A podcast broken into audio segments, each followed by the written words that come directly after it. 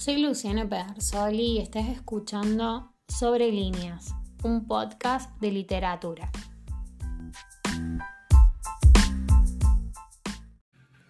En este tercer episodio les voy a estar leyendo dos poemas de Oliverio Girondo, que para, a mi parecer es el mejor poeta de Argentina.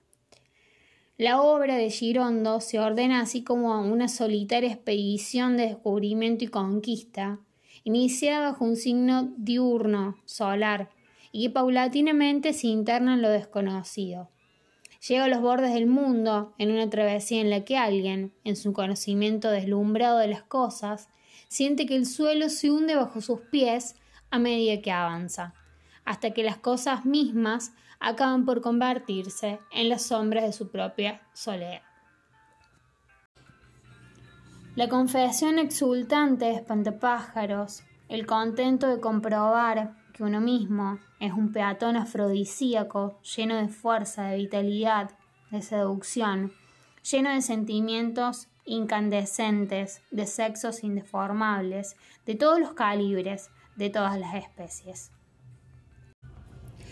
El poema 12 reza.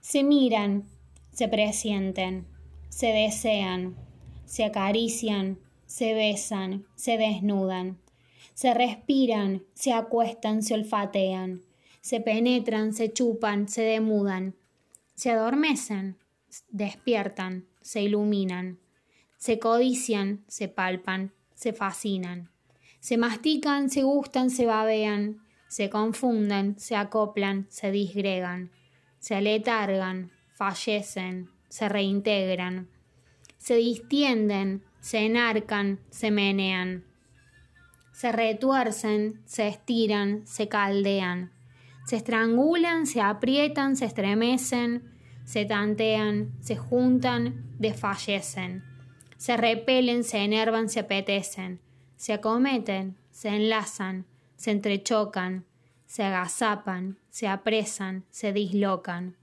se perforan, se incrustan, se cribillan, se remacha, se injertan, se atornillan, se desmayan, reviven, resplandecen, se contemplan, se inflaman, enloquecen, se derriten, se sueldan, se calcinan, se desgarran, se muerden, se asesinan, resucitan, se buscan, se refriegan, se rehuyen, se evaden y se entregan. Girondo obliga, para seguirlo, a beber el agua con la mano. La expresividad de su última poesía se recibe como un vago, un tufo de cosas y cuerpos empapados por el aliento original. Instalado en la noche de los presagios, es suya una poesía cuyas fuerzas internas imponen, con absoluto despotismo, los rasgos de la forma. El lenguaje se precipita en estado de erupción. Los vocablos se funden entre sí, se copulan, se yuxtaponen, combinando seres y formas en una especie de jardín de las delicias. De tales simbiosis surgen visiones inéditas, síntesis de especies y reinos, sonidos guturales que adquieren de pronto una significación prelógica. Lo que esperamos. Tardará, tardará. Ya sé que todavía los émbolos, la usura, el sudor, las bobinas seguirán produciendo el por mayor, en serie, iniquidad, ayuno, rencor, desesperanza. Para que las lombrices con huecos portacenos, las vacas de embajada, los viejos paquidermos de fínteres crinudos se sacien de adulterios de diamantes, de caviar, de remedios.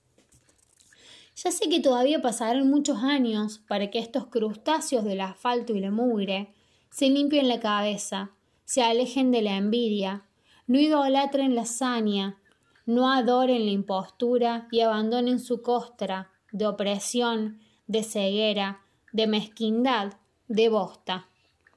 Pero quizá un día antes de que la tierra se canse de atraernos y brindarnos su seno. El cerebro le sirva para sentirse humanos, ser hombres, ser mujeres, no cajas de caudales ni perchas desoladas, someter a las ruedas, impedir que nos maten, comprobar que la vida se arranca y despedaza, los chalecos de fuerza de todos los sistemas. y descubrir, de nuevo, que todas las riquezas se encuentran en nosotros y no bajo la tierra. Y entonces, ah, ese día abriremos los brazos sin temer que el instinto nos muerda los garrones, ni recelar de todo, hasta de nuestra sombra.